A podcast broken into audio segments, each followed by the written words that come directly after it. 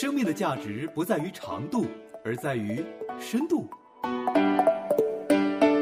生命的丰盛不在于外在的拥有，而在于内心满足的温度。生命的质量不在于如何活着，而在于活着的高度。有深度，有温度，有高度，这个生命棒棒的。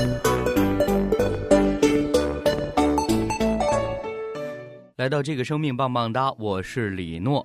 今天是周二，我们继续品格健身房。让我来想象一下啊，经过了这二十五集的品格操练，你认真的来学习和殷勤的来锻炼，那么我们应该会比以前更坚强了。啊，当然这个是内心的坚强。那同样呢，我们也不断的来操练信心，是对上帝的信心。同时，也是对自己有信心，是因为相信上帝而有的自信心。那么，这个时候我们脸上通常要流露出一种的喜乐啊、平和。当我们这样表现的时候，我想一定会引来旁人的羡慕的。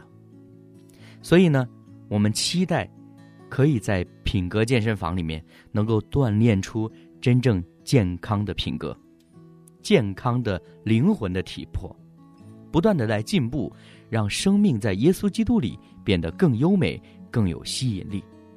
这是由内心散发出来的一种魅力。所以，我们今天要来操练的课题呢，就是分心的操练。也就是说，如果朋友你没有注意听的话，可能就学不好我们这个操练了。有人说，生命在于运动；也有人说，强健身心，快乐自己。但圣经说，操练身体益处还少，唯独敬虔，凡事都有益处。欢迎来到品格健身房，让我们一起锻炼品格，塑造生命。一般来说呢，我们都需要工作，除了要赚取我们生活所需之外呢，工作也是能够给我们一种使命感和成就感。如果没有工作呢，我们就会失去自信心，空虚感就会涌现，也会对人生感到迷茫。那当然，我所说的工作呢，其实也包括一些家庭主妇啊、退休人士。其实准确来说，工作的定义应该是说一些有责任的事情。一些的岗位，我们要有当尽的职务和责任。有时候我们会觉得呀，工作很艰难；有时候也会觉得很枯燥，甚至有一些的工作还很危险。但是，一旦我们完成了我们所要担当的责任和任务，这却是一件让我们十分开心、享受的事情。有时候呢，我们可能会出去大吃一顿。我们称之为庆功宴。在圣经的教导当中呢，有提到神要我们做又良善又忠心的仆人；而在现实的生活当中呢，在我们职务的细节与又良善又忠心的仆人之间，会有许多的挑战，甚至是危险。而在我们所应该认清和避免的各种危险中，一旦我们分心、注意力不集中，或者说心有旁骛。那就是一件很危机的事情了，所以分心也成为我们一个很大的挑战。我想，我们都应该记得有一个小故事，也是一个寓言吧，叫《龟兔赛跑》。虽然我们承认我们不如那只努力不懈而最后赢得了比赛的那只龟那么有耐性，但是我们大部分人呢？也不会同意，我们会像那只贪婪、贪睡、最后输了比赛的兔子那么愚蠢。不过，把注意力从清楚分明的本分和职责上转移到其他的事情上，其实是我们常常会出现的。所以，很有可能会导致我们半途而废，又或者是浪费珍贵的时间和资源。所以我们千万不可过分的相信自己的能力和工作进度和进程一定是可以达成原来的目标的。那当我们放下本身的职务而去关注其他的一些事情的时候呢，可能是完全由于自己的无知和大意。我举一个简单的例子哈，有的时候我们开车在路上，也许路上有优美的风景，也许呢我们会经过一场的小事故。或者是经过一个热闹的街市，上面有许多琳琅满目的商品，但是别忘记，这个时候我们的职责是认真、仔细、尽责，好好的开车，而不是转头去看向那些看起来挺有意思的事情。一旦我们粗心大意，轻则呢，我们可能会违反交通规则，闯了个红灯啊，或者是压了实线；重则呢。很有可能会发生交通意外。其实，在旧约圣经里面还记载了一件事情，也是可以成为我们的借鉴的。在列王记上二十章三十九到四十节那里，那位用比喻对亚哈王讲话的先知，他描绘了一幅的图画。仆人在镇上的时候，有人带了一个人来。对我说：“你看守这人，若把他失了，你的性命必代替他的性命；不然，你必交出一他连得的银子来。”仆人正在忙乱之间，那人就不见了。这个比喻中提到的仆人，他熟悉军纪，也了解他的任务，他也明知疏忽的后果。然而，他还是大意。他办事粗心，疏忽职务，危及自己，也危及国家。原来啊，这是神差派的先知用这个比喻来向以色列王提出警告，提醒他要遵从他作为君王的职责。本来呢，神要他消灭敌人，他却放走了敌人，这个时候神就要向他问责了。这一个教训，其实在我们。每个人的生活当中是非常重要的，包括我们的长辈，有时候也需要能够清楚明白我们的任务是什么，完成任务的期限是什么，我们的报酬是否明确，还有耽误这件事情之后还会有什么样的惩罚呢？也是要搞清楚的。然而，我们亲爱的听众朋友，当你攀登成功之路的时候，随时随地都会有一些。让你分心的事情，那些事情也许不一定是邪恶的，只是你会因此疏忽，或是懒惰，甚至说做白日梦去空想，又或者是整天去划手机、看电视，又或者是听广播，不办事而聊天漫谈，可能去阅读杂志上的一篇文章，甚至于是一封相当重要的长长的信件，都是让我们分心，失去对职责的专注。这都可能会让你无法按时完成职务的。我们满心要把工作做好，要把任务完成，千万呢不要辜负人家的委托。不过很多的时候，我们没有受到操练，不知道怎么样去摒弃安逸，摆脱那些的舒适，只是为了琐碎的事情忙来忙去，以至于呢，我们真正重要的事情错过了时机，工作还没做好。要知道啊，比较好常常是最好的敌人。我们以为可以忙于做好的事情、重要的活动、有益的事业，而不注意当前自己应尽的职责。很多年轻人呐，辛辛苦苦的完成高考，挤进了大学，当了大学生，但是呢，却很想放弃上课的时间，而花时间去弄课外活动，舍弃学习而去广泛社交，舍难而就易。舍弃必要的而取感到有趣味的，舍弃创作而追求消遣，舍弃最好的而选择较好的。这个不就是我们现在常常提在嘴边的拖延症其中的一个表现吗？所以我们要认清真相啊！每一样值得做的事情都有它的时间和功能，但是各样事情的时间地位并不相同。所以呢，我想再次来强调，一定要小心，免得我们忙这忙那，到头来一事无成。每天就这样忙忙碌碌的活下去，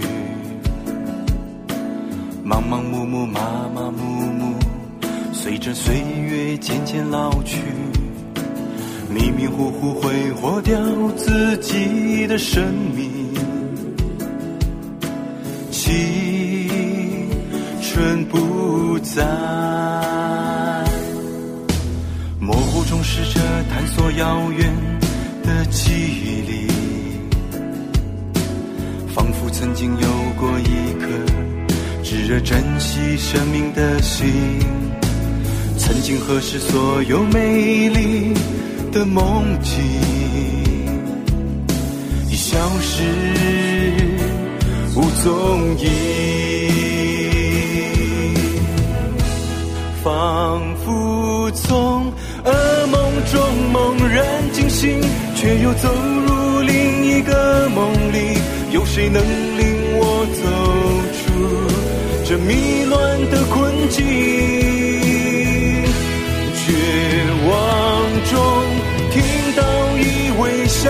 音，从我内心深处回响起，引领我走向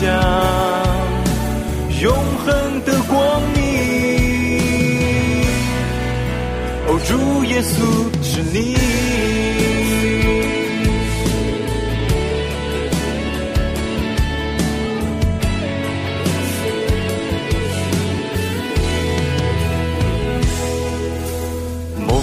试着探索遥远的记忆里，仿佛曾经有过一颗炙热珍惜生命的心。曾经何时，所有美丽的梦境已消失无踪影，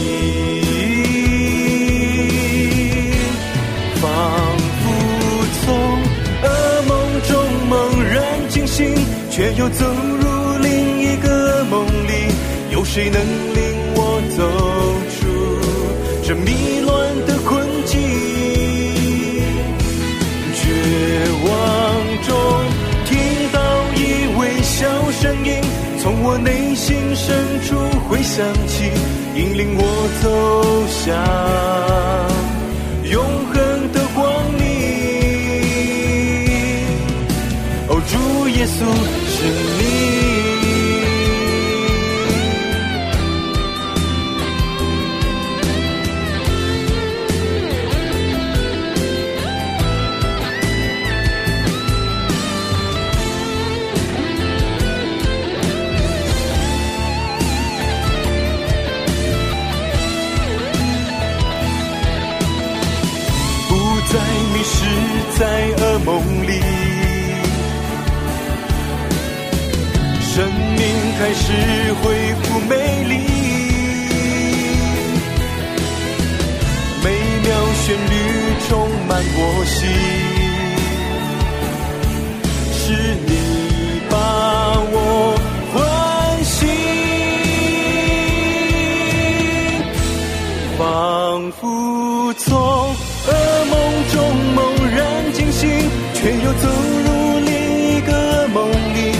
谁能领我走出这迷乱的困境？绝望中听到一微小声音，从我内心深处回响起，引领我走向永恒的光明。哦，主耶稣是你。哦主耶稣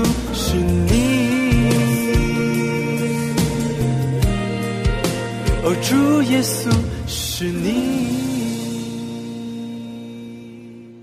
我想跟朋友你介绍另外一位旧约圣经的人物，但以理。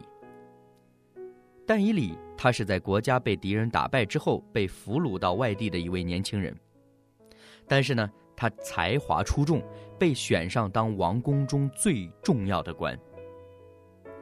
但以理有俗世的和对神的职务，他在两方面都非常尽忠。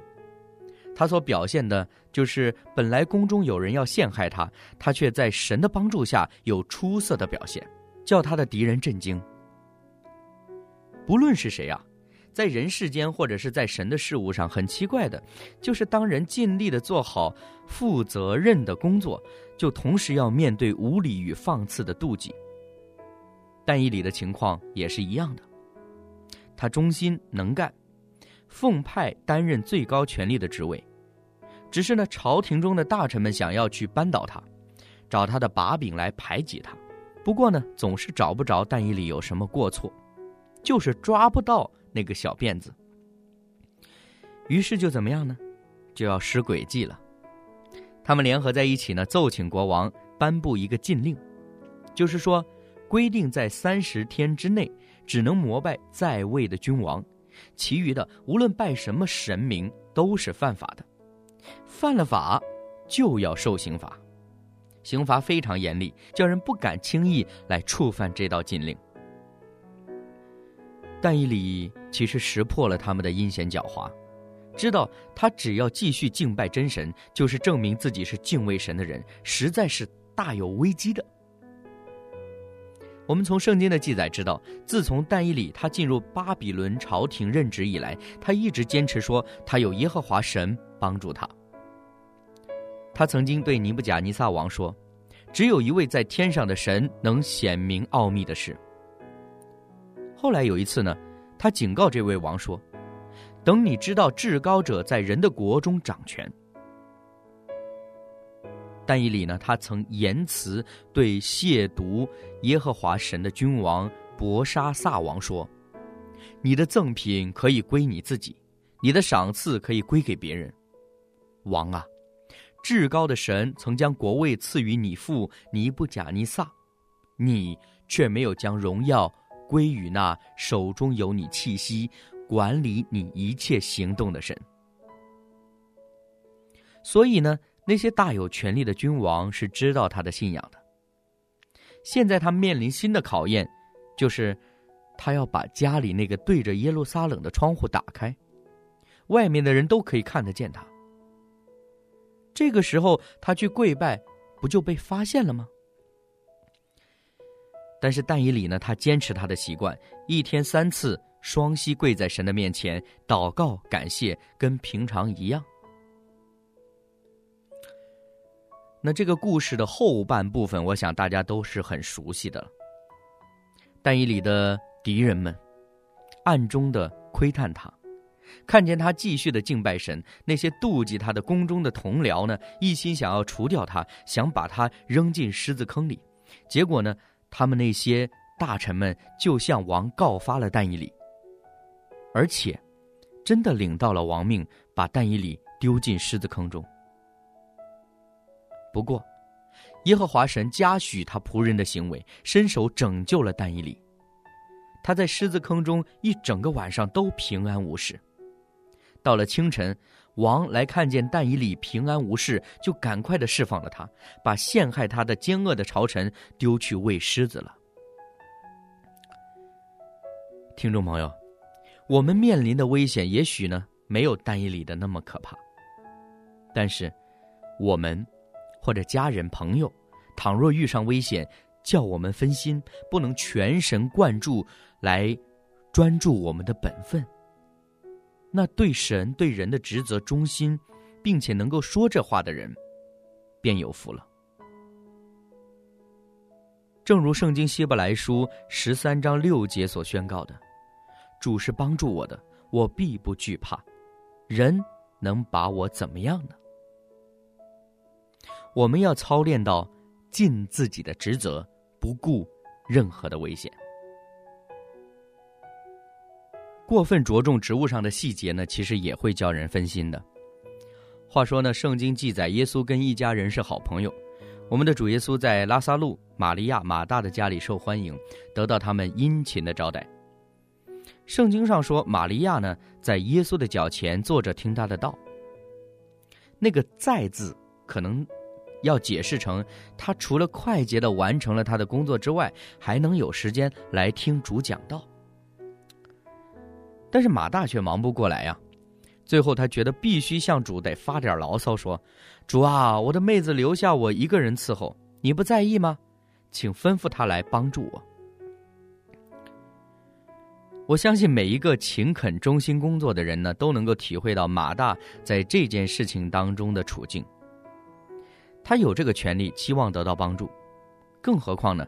他们家里所招待的，岂非是特殊贵宾吗？他不该得到最好的招待吗？但是我们的主的回答却能启发我们。他说：“马大，马大，你为许多的事思虑烦扰。”但是不可少的，另有一件。许多人曾努力的深究主对马大所说的话到底是用意何在呢？但是我看过的一些解释，有一种比较中肯，就是主耶稣他明白了这个妇女的心肠，也知道也欣赏她切望尽力的招待他的贵客。不过。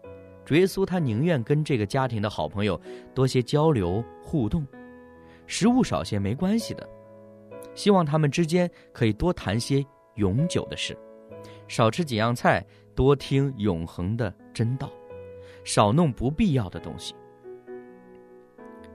在我们的生活当中，那些叫人忽略本分和喜乐的琐碎细节，虽然是有趣，但并非是必要的。西方有一句话说：“太注意一棵的树木，便看不见整个森林。”如果我们好像马大那样用心的张罗食物，便不能与我们的贵客有交流。在我们的生活当中太忙碌，努力的工作，侍奉的太多，便没有时间听到，失去学习真理的机会。好差事办的太多，就无法往更长远的目标去前进。我们如果太像马大的话呢，就不能像玛利亚那样选择上好的福分。我们可以在自己的生命当中营营役役，可以做许多的事情，甚至也可以有不凡的成就，但是，也可能会抓不到那上好的福分。另外一方面呢，我们也念念不忘过去的成功与失败，这同样也会叫我们分心的。圣经新约里有一个人物叫使徒保罗。他出身名门，他在面对压力时呢，会不得不想起他的家世，以及他受过卓越的训练。他曾经认真努力的去履行他的信念，身体力行的去伸张摩西律法的正义。但是，那一切的事情似乎不但无益，反而有损。所以后来保罗才说：“我把万事当作粪土，因我以认识我主基督耶稣为至宝。”因此呢，保罗能够凭着确定的信心说：“我只有一件事，就是忘记背后，努力面前的，向着标杆直跑，要得神在基督耶稣里从上面招我来得的奖赏。”按照常理呢，保罗有理由凭他从家世传袭来的地位而变得自豪。他本来可以详细的讲论犹太人所明白的旧约律法典章和圣经里所记载的诸般应许，并且呢，他有法利赛人的正统观念等有利条件。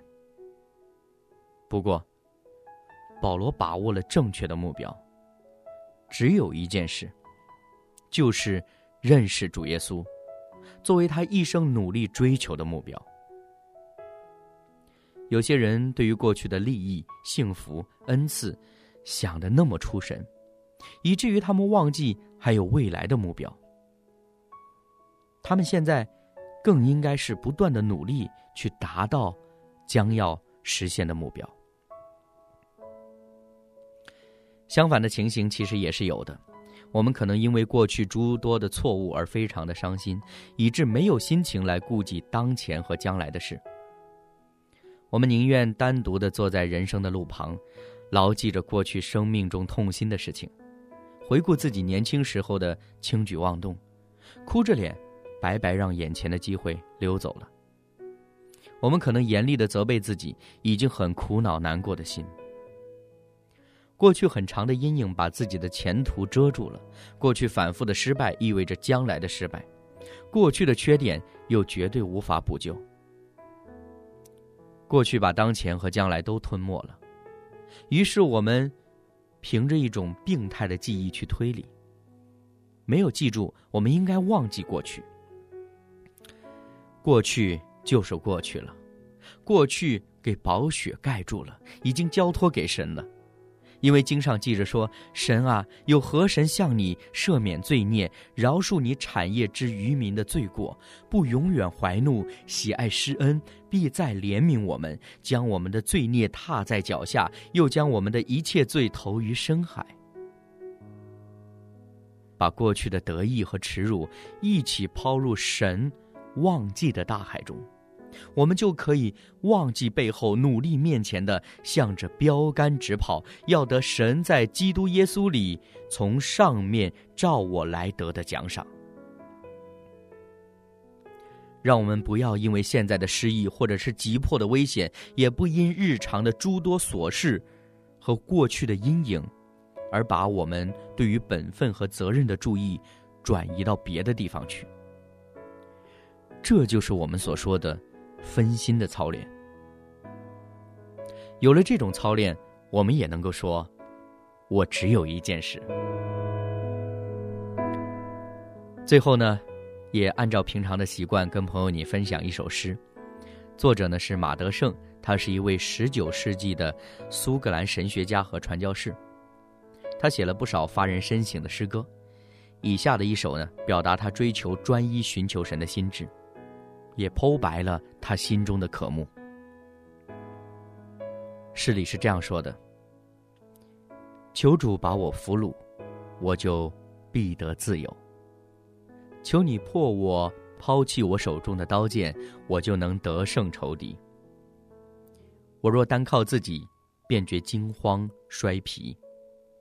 求你强壮的手臂来管束我，我手就有大力量。”若非我主来寻找我，我心软弱欠力量，无力活动也无把握，随风摇摆不定。我心无主约束，活动不能自如。求你大爱使我心贴服，永远听主的吩咐。感谢朋友您一路的陪伴同行。品格健身房这个栏目呢，到今天呢。暂时要跟您说再见了，但是我想品格的操练在基督里，其实是一直继续的。愿主耶稣能够改变你我的生命，让我们能够时刻谨记，只有一件事，就是选择归向他，求神赐给我们新的生命，让我们能够活得亮丽和满有盼望。谢谢朋友您的陪伴。愿神赐福给你，我是李诺，再会。我愿意为你摆上，我愿意尊你为王，只叫我体贴你的心肠，忠心持守之前勇